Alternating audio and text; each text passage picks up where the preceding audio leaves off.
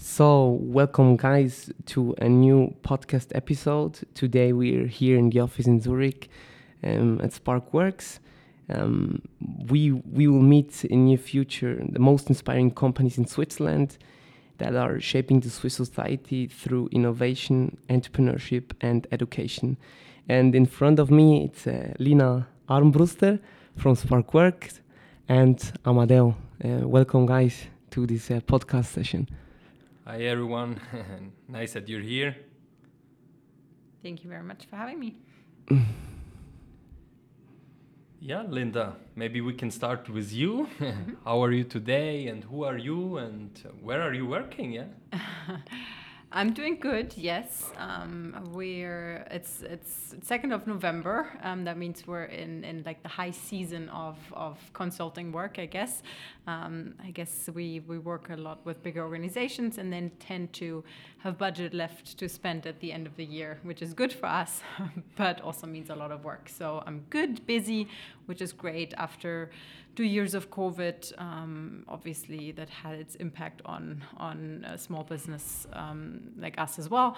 It's it's great to be to be here um, and and to having having lots of projects and a lot of work. So happy happily busy. Mm-hmm. Uh, we're sitting here in our Zurich offices. Um, we have a wonderful location close to Paradeplatz. Used to be a former lamp shop, so it's really nicely lit. Um, we have mm-hmm. windows all around. We're in the midst of Zurich. We see people passing by. We can engage with them. Um, so it's always been our dream to have a really creative um, space close at the city center. Um, so I'm happy to be here. Also, be happy not to have everyone in, just in home office um, and working remotely. Our work is is a lot about innovation, but also collaboration. So so being here in person is, is also essential to us. Um, yeah. So happy to have you guys over. Thanks for having us, and it's been a, a, great experience so far. No, Arno, we really got to to meet the team members and yeah, get a glimpse of the spirit here at Sparkworks exactly. And yeah, we're looking for very progressive companies that uh, are futuristic. Would you say, yeah, you would uh, definitely be one of these company, and then why? Well, I guess it's always a question of perspective, especially when we're talking about innovation. One thing might be innovative for, for a company in one industry, and it might not be at all for a company in another industry. So it's all relative. I'm, I'm uh, pleased um, that you that you think so. I think we do, um, and that's why clients come to us. We do bring in um, both kind of the creative mindset and and um, the methodological know-how to be able to push um, for for new innovative solutions uh, with our clients. Um, but yes, I mean, in the end, we're we're also cooking with water, so sometimes it's not always easy to practice what you preach um, and be as collaborative and as innovative and you have to, to deal with your own accounting for example so um, yes um, i would say we are a creative bunch um, um, and, and that's what we try to mm. to push and, and, and do with our clients. Um, I don't know if we've mentioned it, so um, Spark Works is one out of three entities. We started off with Spark Labs um, about six, seven years ago, um, my co founder Alan, he was doing his PhD in innovation management back at the EPFL. Uh, he was looking into different programs around the world, Stanford, MIT, etc., that were um, teaching. Um, yeah, innovation programs uh, to students, and um, back then there was really not much here in Switzerland, um, especially at the universities. Um, what he saw was not that there's better students or better staff at MIT, for example, or Stanford. It's more about a um, bringing students together uh, from across um, um, disciplines. Mm. So a biologist here here um, in, in, our universities rarely meets um, the architect, rarely meets mm. the management student. so really fostering uh, multidisciplinary collaboration and, and designing programs that embed mm. that was one aspect. Um, the other one was um, um, especially, and that's that's the case especially at um, technical universities such as um, EPFL or ETH here in Zurich, um, is that very a lot is driven through technology, Mm.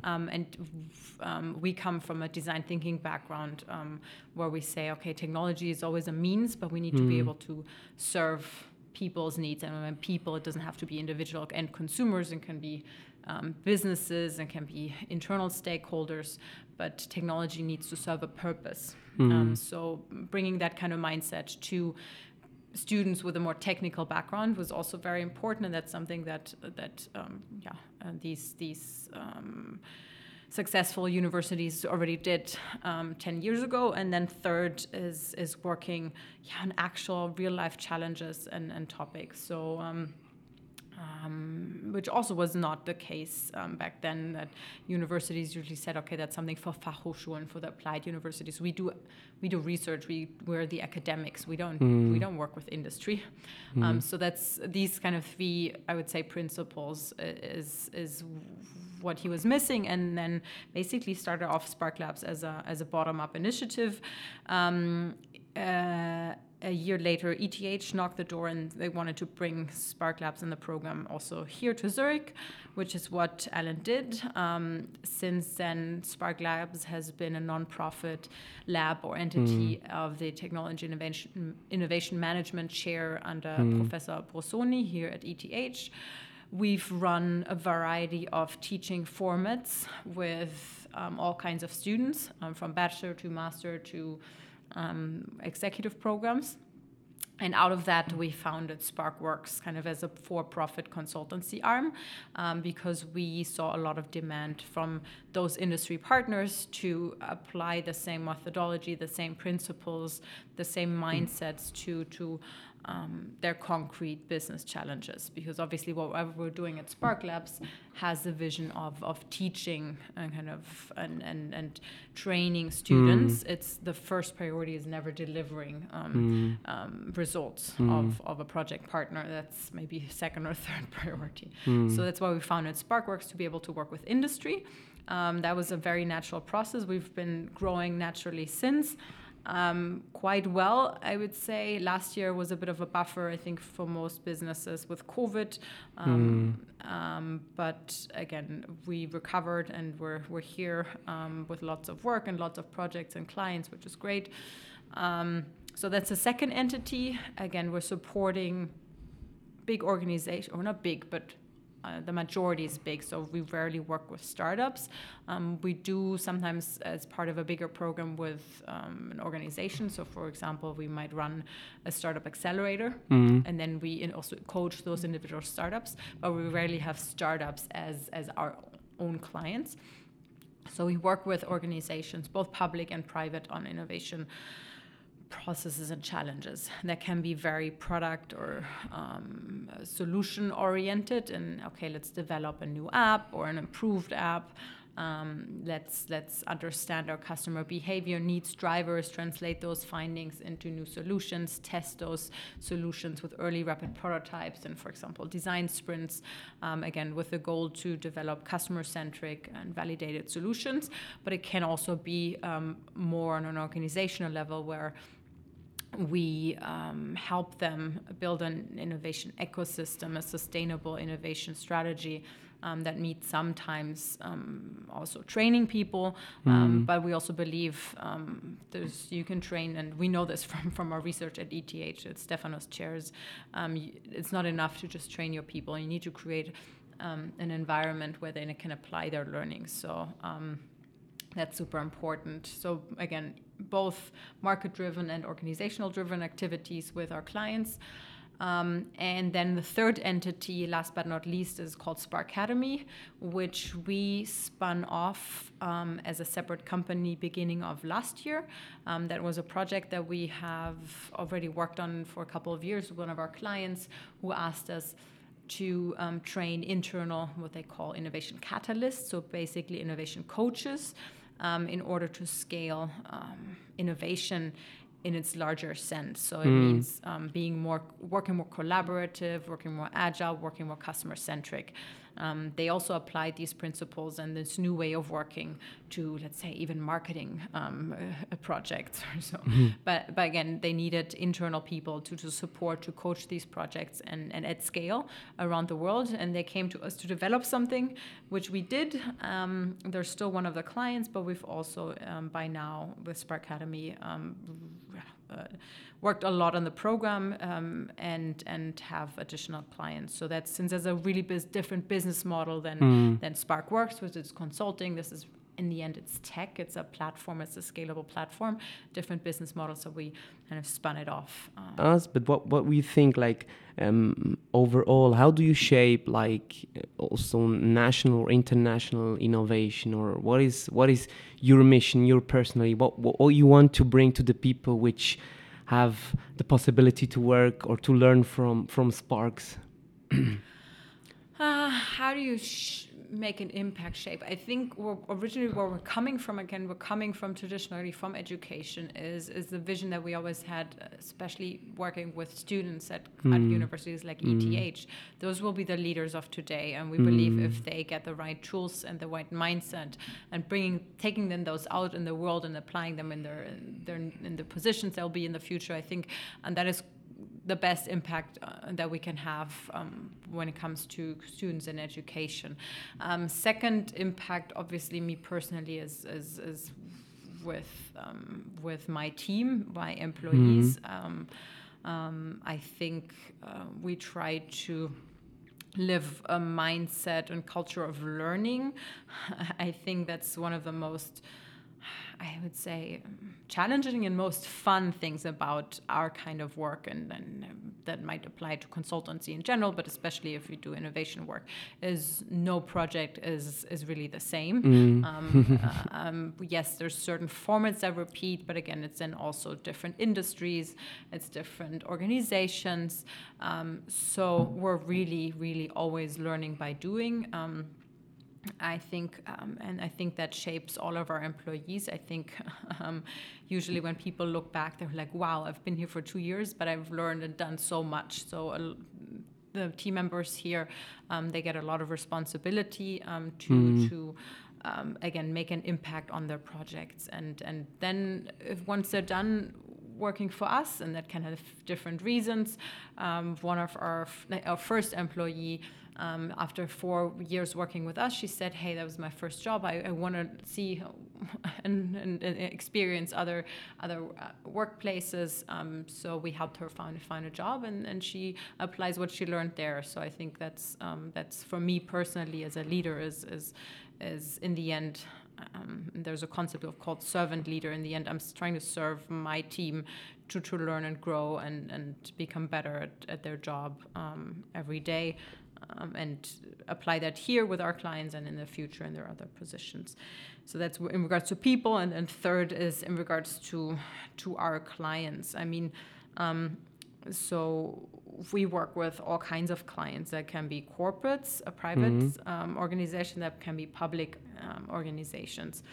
Um, and then the impact is is is different, right? Um, depending on the project. Sometimes we have very small um, projects. Um, um and, and sometimes we have larger projects with more scale um, internationally or, or with more scale. So we did one um, last year. We did a hackathon on meat consumption, or, or we worked with um, an NGO um, here in Switzerland on, on parent information. Obviously, these mm. projects are always um, very motivating. Um, because you can see okay this has a societal impact potentially but again i, I also believe um, that that there's a lot of um, value in these maybe sometimes a bit less sexy um, um, projects, or even with an insurance, um, where where in the end, if if the products um, that are out there are a bit more customer centric, mm. a bit more user friendly, are actually answering to customers' needs, then then I think um, that has its value for beyond just beyond us and our clients, but to to a certain extent to to to the users and, and Mm. society. Um, I, get, I do get, I mean, today I get a lot of applications of, of students who say, or not students, sorry, applicants who say, I want to work on social innovation. And, Mm. and um, because, yes, people are looking for, for making an impact. Um, and, and I'm always happy if I can provide such a project. Um, but at the end of the day, to be realistic, those also are not the ones necessarily paying the bills. Mm. So we're Mm. just, I one of my um, employees just sent sent me a service agreement with um, the um, WHO. Obviously, that's Mm. that's a cool project. Um, to be honest, uh, again, mm, the money that we're making with that are barely covering the costs. So Mm. um, as, as a as a business leader, I, I need to balance out um, these projects, and we're always happy to do that. Um, but again, we also need to make um, yeah pay people salaries, and, and that's what we can do by by having both of these private and public um, projects and clients. Mm. Yeah, I think I can believe that this is sometimes a a challenge. You want to survive as a company, so profit oriented, but on the same time, there's a bigger need to also be purpose driven and to to justify the existence of the company. No, and here maybe my question: what, what is the existence of of Sparks, or why is this company existing? What is really the value that you're creating with your company? I would say, I would say, two aspects. Um, one is, is, as I mentioned before, we're focusing on customer-centric um, innovation. So whatever um, we're working on with a client, we, we we're the ones who, who will raise a flag. Hey, is this is this really um, to the benefit of your customer? Is this really aligned with customer need? And and that sounds easier than it is. Um, um, a um, larger organizations, there's just a big span between, let's say, the customer and, and decision makers. And very often we don't have that data. So we might have. Um, um we might have customer data, but they're talking it's statistical customer data. I can give you an example working with um, again they do baked goods. And and um, they only had the cashier data of what is which client buying not not which client uh, what product is bought at what time. Doesn't mean why people are buying it. Doesn't mean who is not buying it for what reason. Doesn't mean what other what their lives look like and how we could add more value to to um, these people. So I think that's that's um, kind of what a, really the core of our work is is um, let's make sure whatever we're developing, yes, has a feasible business model, yes, uh, um, or a viable business model, uh, some kind of feasible technology. Um, and but it first and foremost um, is there desirability from a customer? Uh, is it adding value to Mm. them, their lives? Um, so I think that's at the core of what we do. Uh, and, and that's the value that we bring, and that's why customers come to us, besides other aspects as well. But um, is, is that customer centric approach that draws from various um, methodologies, design thinking being one. Um, and then, second, I mean, again, I also mentioned it uh, up front, is that I, but I don't believe innovation is a one time off. Um, I don't believe um, innovation happens in isolation. So, Mm.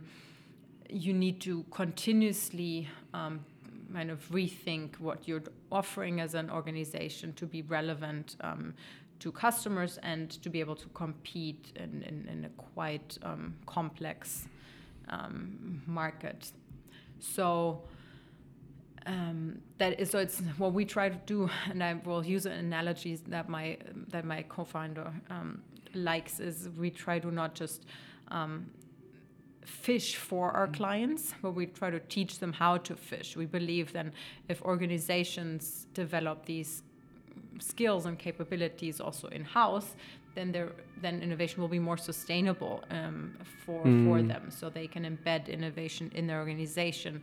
Um, as, as part of their culture, as part of their process, as part of their mindset, um, in in a sense that um, we believe in the long term these will be um, better organizations which have other challenges which are then more interesting for us. Just as an example, I mean I don't believe in running I don't know 20 design sprints for for one company.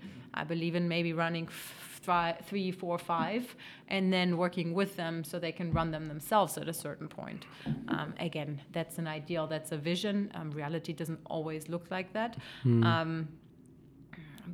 Um, but I would say, yeah, these are kind of the two core principles of, of what we do. Is one is keeping the customer always at the heart, and, and I said it.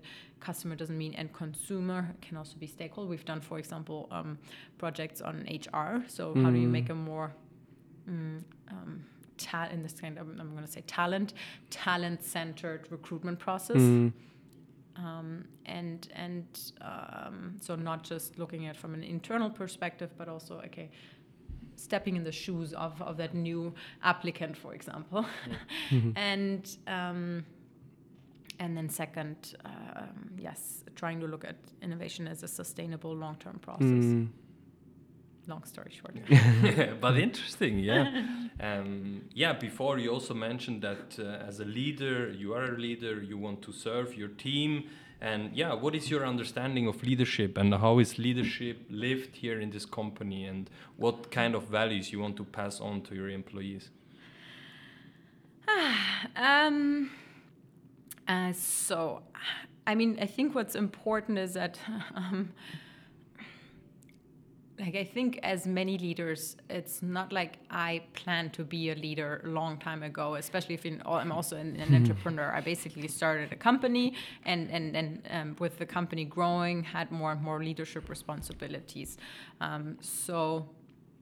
Um, and, and, and again, that comes obviously also with challenges and, and responsibilities that you might not be prepared for. I recently um, did uh, a an executive dipl- diploma in Oxford for organizational leadership because again, I felt I had more leadership um, responsibilities and challenges. Um, so again, back to the trying to be a learner at all time, um, trying to equip myself, which was a super interesting program. Unfortunately, also because of COVID, mostly remote, um, with a great cohort of peers from around the world in various mm. various leadership positions. Um, and again, I, I, think the topic of leadership is huge. Obviously, um, I mentioned before one of the um, one of the uh, concept that I personally find very um, applicant to for, for, me my role is, is again what i said the servant leadership. Um, it's it always sounds fun okay you're the leader um, but especially in a small organization um, you you tend to do the things that nobody else wants to do, right? Um, in a small organization, I, I, we're, we're 15 people. I don't have um, an, uh, an HR person, so I'm doing all the HR. Um, I'm, I'm, working on, uh, I mean, we do have bookkeeping, but still I need to organize people's expenses. Um, I don't know, I need to coordinate with a cleaning lady who to, to keep the office afloat. So there's a lot of these things that, that go into that, say, the admin side of leadership um, in order for me to make sure that my team is is has um, yeah can be focused and enjoy mm. the, on their work. So I think um, that's something to consider. So I'm basically that I'm again serving serving my people in that sense. Um, and then uh, when you talk about values. Um, besides kind of the values um, that that I think are important for our work. So our work with our clients, which I'm when I mentioned customer centricity, collaboration. Again, I said innovation doesn't happen in isolation. I think collaboration is key for our work, but also in the team. Um, agility is key. Um, so besides these these um, kind of yeah, what I say principles that that are super important for for our work. Um, that you can really see here is is auto- like autonomy. So um, really giving people the freedom to. Um, to take on responsibility, mm. um, to to grow and mm. show where their interests, um, um, then um, again giving them the opportunity to learn from the projects. Everyone has a learning budget um, to to again get more tools under their under their um, um, yeah, in their toolkit. Um, so those are some of the aspects. Um, I'm also, especially now after the program, also experimenting with a bunch of different things um, in regards to, for example, holiday. So you could say that as a le- as a leader, if you have- a policy of, of people of the traditional holiday planning, then I don't know, people have 20 days and they will have to come to you and ask, okay, can I take a day off? Well, basically, what they're asking is it is um, is it okay for me to not be there? And if they're not here, um, then then basically responsibility lies with me. What what what I want to have is a team of people that um, is is kind of thinking of themselves. Is like how can I coordinate um, in my team that um, in the end um, during my absence everything is working smoothly. Um, that means either I, I prepare it well, or I hand it over to someone, or I make sure um, again the client knows so that we as a team can um, can can yeah just just uh, take on responsibility. I don't care if, if people and we have a f- call it f- um, flexible personal time. I don't care if people take 25 or 15 or how many holidays. Um, and i don't want to have to be counting people, my people's holidays. It's like um, so people supposed to take on responsibility um, and and um, again think of this company uh, like as if it's almost their own company. So how to, how as a team can we make sure that that we deliver to to to the client's expectations and in, a way that we as a team um, um, are all happy at the end? So if if three people take vacation at the same time obviously the two people left or however left those are screwed because they will have to take all the work.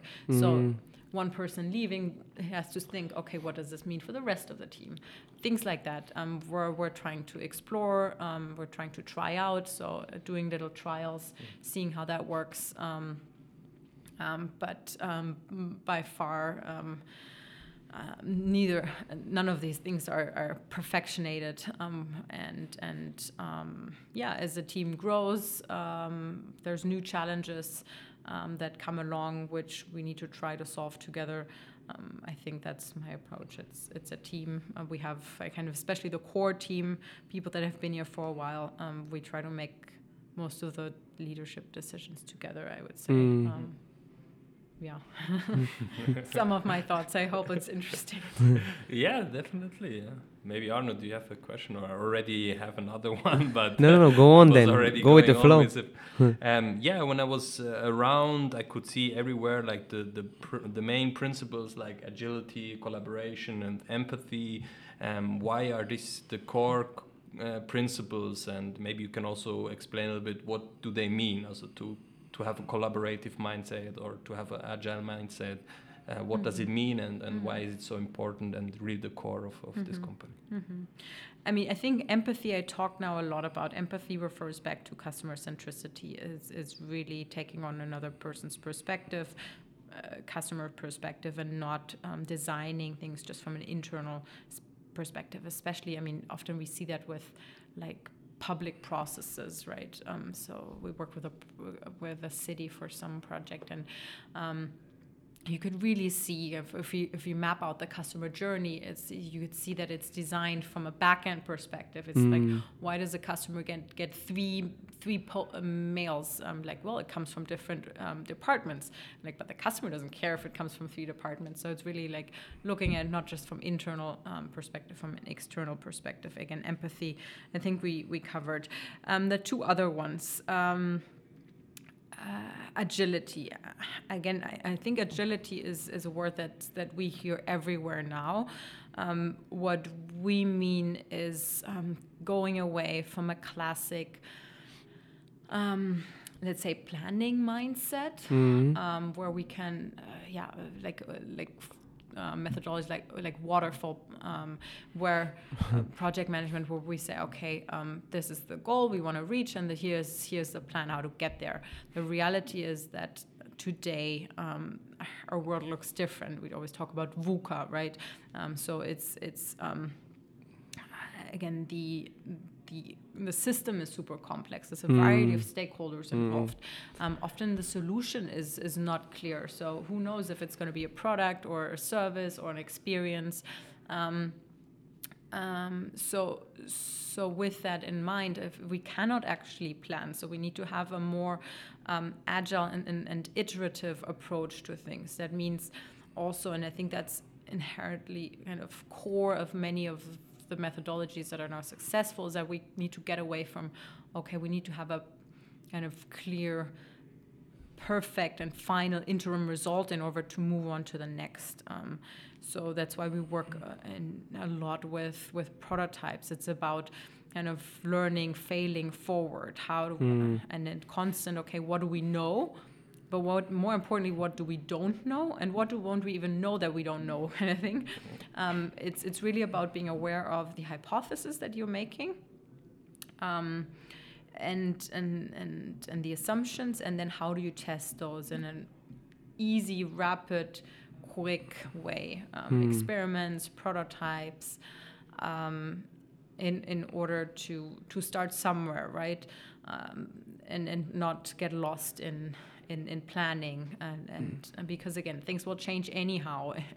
that's, um, that's, again, why you have, um, in, in, especially in, IT, you have, again, all, all this um, lean and scrum, etc. because you know, okay, if I'm going to code this whole thing, it'll take me two years, but in two years, um, the nobody's going to use it because there's already a next solution. So, Mm. uh, but that doesn't just apply to IT. It's it's we're in a very fast-paced environment. So, companies that and there's still unfortunately too many um, that that plan and execute and then two years later then they bring it to the market Mm. um, again things might have changed or or the feedback that they could have gotten early on um, they didn't and and therefore um, whatever they're putting out in the market is is not successful but they could have tested all these assumptions and hypotheses Mm. early on so that's i think that's the core of what we mean with with agility is is um, yeah is um, being clear about your assumptions and testing those, experimenting, um, learning, failing forward. And collaboration um, as a third principle, I mentioned before, I don't believe innovation happens in isolation. Yes, there's geniuses that just sit there and be uh, stroked by lightning, but um, it's overall it's a misconception that again, you in order to be creative, uh, innovative, you need to be a genius mindset. There's a, there's there's lots of tools that can help you, um, and uh, most of them are, have certain yeah collaborative aspects to Mm. to them. Um, so getting that exchange with others. Um, with other disciplines is um, I will also, also often say multidisciplinarity is is super important. Um, that can mean for, for actual clients, that can mean um, across the own department, Mm. um, that can be together with us, that can be also sometimes we bring in students for a project. Mm. Um, so, what about running an open hackathon or generally open innovation is, is, is a really interesting um, a way of, of bringing in new ideas, different perspectives, because we tend to have a funnel funnel view and funnel okay well, we're going to say oh this is not possible this Mm. is not possible because of that and that and that. Um, but if again everything is not possible then we're also never going to challenge. And it's hard to challenge right um, yourself and what you do if that was what made you successful. I mean that's that's the whole i think downside of, of bigger organizations is at some point what they've been doing um, and, and here we talk about exploitation versus exploration. Is they've been exploiting being better at, at what they do and how they do it but at a certain point it's no longer enough. Um, so I, I take the example of like uh, uh, a company producing glasses like um, seeing glasses huh? Mm. um, they, they, they can work with new technologies to make the, the glass even more scratch resistant. But at some point, how much is 0.1% more scratch resistant really a differentiator? So they Mm. need to think okay, um, what if, are we really producing glasses or are we offering sight? Um, which opens then um, a, a range of possibilities. And you saw that in the last 20 years with many big companies, right? You go from a car provider to a provider of mobility and so on. And, and doing that step um, requires a lot of change and a lot Mm. of challenging yourself. And it's super, super hard if you just have internal people and um, in that process. Um, so that's something we try to push. Um, collaboration, collaboration beyond their own um, uh, silos, their own limits of the organization, and requires also a different mindset. But because again, often companies say, "Well, um, well, the idea is not done yet. It's not perfect, not ready for the market. It Mm. like doesn't matter. Bring in some customers, bring in some experts, bring in some uh, yeah external stakeholders, students, whoever, um, to to um, just bring in a fresh new mindset, look on things, um, and and don't try to do it in isolation. Mhm. Interesting. Thank you, Julia, uh, for these for these for these words. Uh, Linda, Linda, sorry. Um, I was so focused on my next question that I forgot your actual name, Linda. Sorry. Um, another question. Uh, yeah, I'm, I'm I'm observing you, and you're talking, and you're really present, and what you what you say is really precise. Um, and of course, out there you have a lot of people who who, who know that agility is really important in future. Um, but then here the question is, um, you're really active and really fast. What helps you in this complicated world, in this fast world where you try, try, error and try, like iterative processes? What helps you to to calm down and to to to to give you resources back to go out again and work in this in this fast changing world like like you do? So how, how do you how do you deal with with this with this complicated world or like with this fast uh, with this fast world in the agile market? Um, I think there's several aspects to this. One is, um, I mean, often we would like it to actually to be faster than Hmm. how it is. So, I mean, especially working with bigger corporates, they're like, yes, let's start, and and we need it soon and fast, and we're like, yes, we're ready. Let's let's do this, and then we're like, yeah, but procurement still needs two weeks, and mm, so um, it just it's bureaucracy of especially larger organizations that doesn't allow us to be as fast as we would like to be sometimes um, that being said um, um, yes i mean it's uh, for us and for the team i think that's also um, yeah one of the exhausting parts of our work is is that um, again we're, we're doing project work so those are usually very intense Mm. I wouldn't say fast, but I would say intense, right? Mm. Um, a s- design sprint for whoever has participated once in one is, is really intense, which is good. That's what we want, right? Qu- quick and intense. Um, accelerate um, what's usually being done over three months or so. So it requires a lot of energy from, from a person who facilitates this process. Mm. Um, um, and and I think that's also one of the challenges that that um, yeah that we have as a, as a team. Okay, how do we how do you re-energize? And best case scenario, we have some space between the projects, um, so someone can can again then get back to more of the desk work in between um, some of the admin tasks that, that are left to to slow down. Um, we have um, massages, so every team member can book a massage every month. Um, we're paying for sports classes every week. I think these are things to balance out and show the team uh, how much we value them. Um, but yes, it's it's certainly. I think it's a certainly. Uh, yeah, a demanding job. It's for people that that like like action. It's not necessarily for people who who, who rather have a classic nine to five and and. Um, but again, the pro side is uh, you learn a lot. It never gets boring. Um, and and for me personally, I guess I think for everyone is is also their their private life. Um, my son, who um, who forces me to to stop writing emails um, when when I'm home. Um, yeah, I guess everyone finds their own rhythm um, and and um, outlets and strategies to to balance things out. Yeah, it's a, it's a good question, Arno, that you asked, and now also hearing that you have a son and uh, your husband is also involved in the company, so it seems like you manage really well the private life and, and the company. And I mean, it was the same for, for me and Arno. We are best friends, so a lot of people told us, oh, that at one point it's going to be a a problem you know when you work together you're very close to each other so here maybe also my my question because it's i see a lot of um, parallels between you and and us so how do you manage like the private but also then the business part and being a mom and it seems like yeah you're doing well Um, I, guess. um, I hope I'm doing well. I, I think um, maybe maybe to to the last part. Um, um, I think you, you learn um, to to deal with several things uh, uh, um, in in parallel. Um, that's also one of the things that you learn with this job is is multitasking. Um, so that's that's obviously important. Um, then. I think when it's your own company, and then I think that doesn't just apply to me, but also to the rest of the team. There's a certain flexibility, so I'm asking for people's flexibility because it's project work. Sometimes again, obviously, in order to finish deadlines, or sometimes um, you need to work later. But again, they also have the flexibility to take that at other times. So um, if if someone has a family thing, then okay, just let me know, and, and again, we make it work, right? Um, and then that's also the I would say the the good side of of my work. So.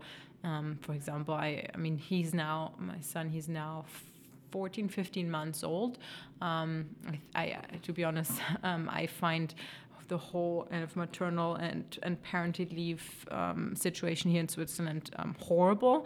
I come from a country where, mm. where uh, Germany, where it's um, a lot better, and there's even better examples, um, for example, in Scandinavia. So I believe three months for a mom to for a new new mom um, to stay home and then afterwards come back to work is um, is is really really really tough.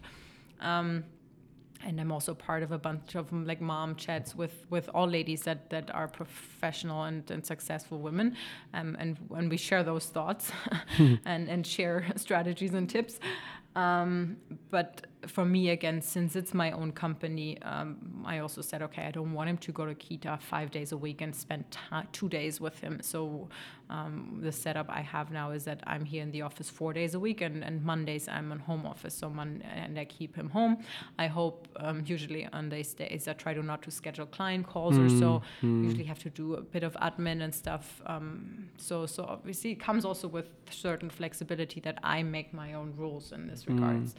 Um, yeah, that being said, it's also with, when it's your own business, it's not just okay. I can't, I can't just say, "Oh, bye bye, I'm, I'm gone mm, now," um, because mm. at the end of the day, there's a bunch of people that um, that um, rely on on me in the end mm. as, as, their employer. So that's ov- always um, a challenge of of doing all these things at the same time.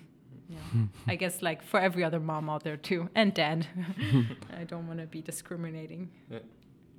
Yeah, because it's interesting. I'm also asking because recently I had a nice chat with a woman. She's in a, in a leading position in a consulting firm, and she told me she was working during two years in Ireland, and she said there were much more women in higher positions. So there was a, a bigger acceptance for people that are blocking. Okay, this evening or this half day, I'm off. I'm always with with with the with the child or with the family, mm-hmm. and it was a bigger acceptance. And when she came back uh, she really realized again, oh, here it's still a lot of work to do, you know, and mm. it was main, mainly men in, in, in her company, and which made things difficult, yeah, more difficult for her. Yeah. yeah.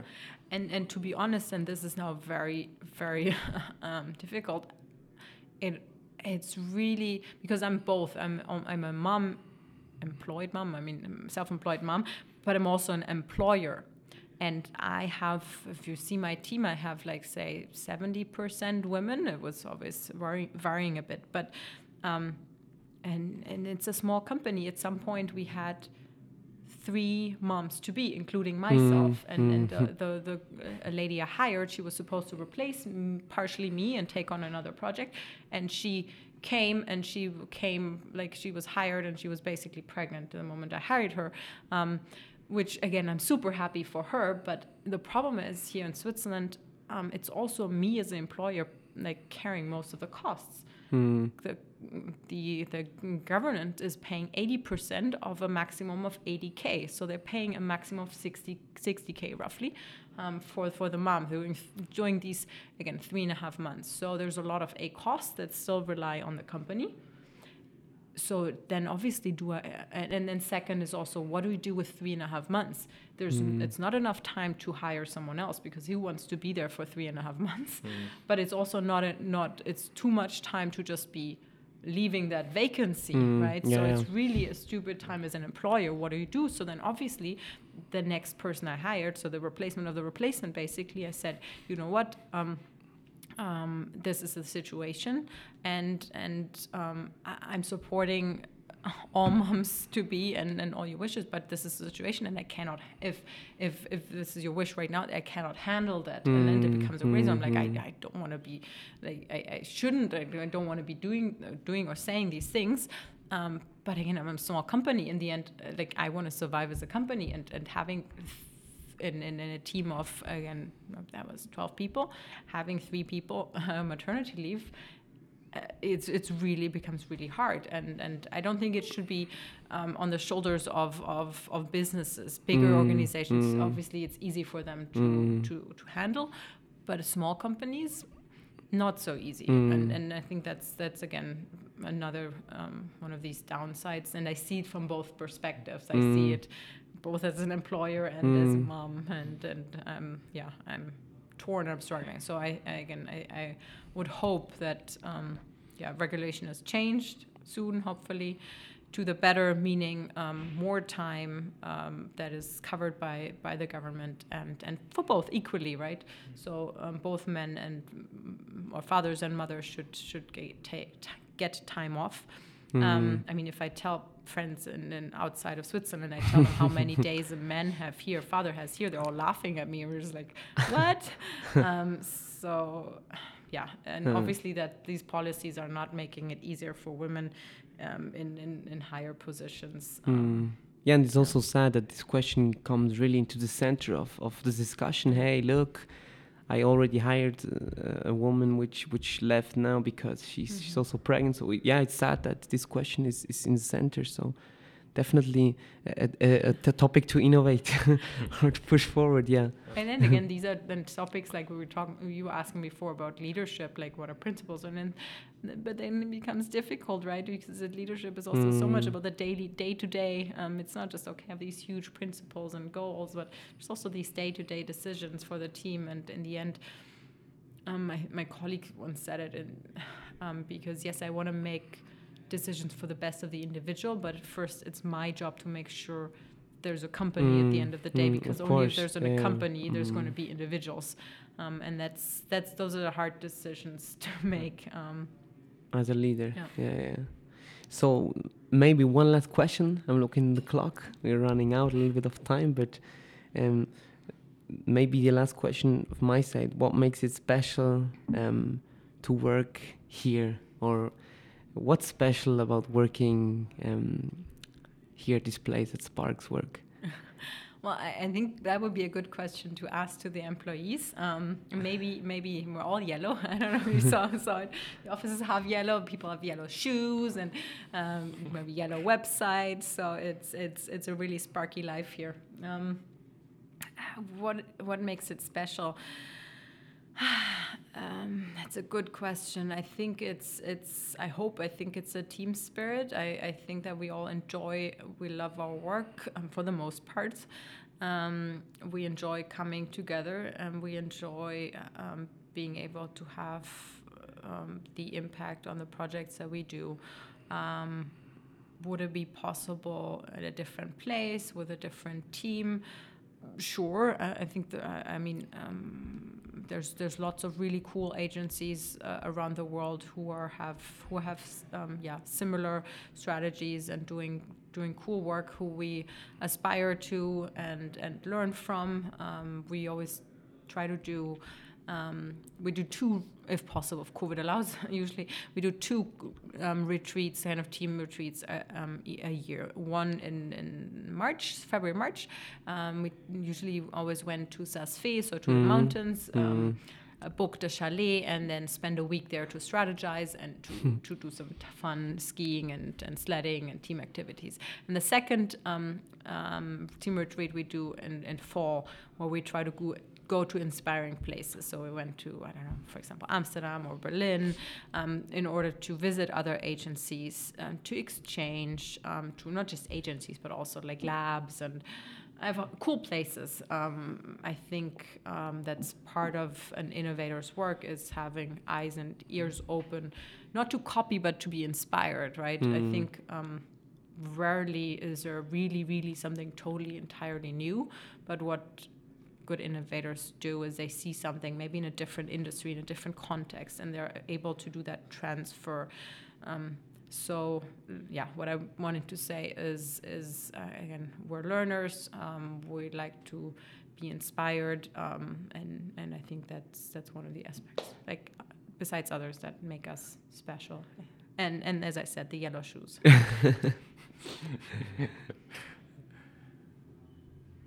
yeah, maybe one more question for me. Um, is yeah when you think about the future and if you can wish the future what kind of world do you imagine or um, dream of that maybe the companies are run or like how is it um, or what kind of companies you imagine in the future how they exist or what would be your wish yeah how they operate or be managed and uh, if you could um, create this reality mm -hmm. um I think this question has a lot of dimensions. So, I mean, the world that I hope for, imagine for, is is a is a um, is a more sustainable world. I obviously want um, a world that is worth living for for my son. Um, there's no I don't know natural catastrophes, floods, uh, um, etc. Um, because we managed to to entirely um, destroy our, our planet. So I hope that um, there's um, yeah there's conscious organizations that don't just think in profits, but also in in um, yes the impact that they have on various level. That can be societal level, um, that can be again environmental levels, societally meaning that that don't support a further gap of, of income, for example, um, or and, and environmental again um, that think about kind of the the impact um, their business has. Um, so those are obviously wishes when it comes to yeah the effects uh, or the kind of businesses when it comes to how businesses are managed. I find it super interesting, uh, yeah, to to um, companies that, that are experimenting with with different um, ways of managing holacracy and co. Mm. Um, again, I think it really depends on, on the context um, and and on, on the people. Um, but I, I am always inspired um, for uh, companies that um, that really manage to to do that not on small scale but large scale. So yes, I I hope there's companies oh, something we mentioned before again where there's women in leadership position right? Or or people of color or people uh, so really diverse uh, diverse um, um, um, uh, yeah companies um, not just to say that now um, mean uh, um, old white men, but again, also in the way they're they're they're structured um, and the way the decisions are being made and the way um, things run. There's a lot of really really cool examples out there. I hope to see more, um, and um, if I get to be in one of them and potentially shape things, then that'd be obviously really cool. yeah, thank you for the answers. Thank you for having you on this podcast today. Um, we are here in the office and we will also ask a little bit the employees what makes it special to work here at Sparkworks, um, beside the yellow color. but um, yeah, with us, uh, Linda Armbruster from Sparkworks today. It's the first company on our mission um, of the inspiring companies in Switzerland which make an impact through innovation, entrepreneurship, and education. And then thank you very much to having you here. Thank you for inviting me.